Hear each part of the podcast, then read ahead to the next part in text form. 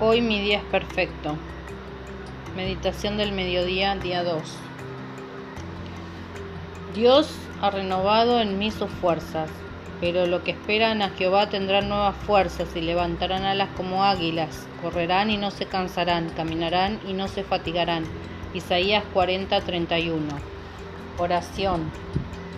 Sé que la buena mano de Dios está obrando en mi vida y en mi familia. Creo de todo corazón que los que esperan en Jehová tendrán nuevas fuerzas y nuevas esperanzas. Declaro, el camino de mi destino está escrito por la mano de Dios. Sé que los planes que tiene Dios para conmigo se cumplirán.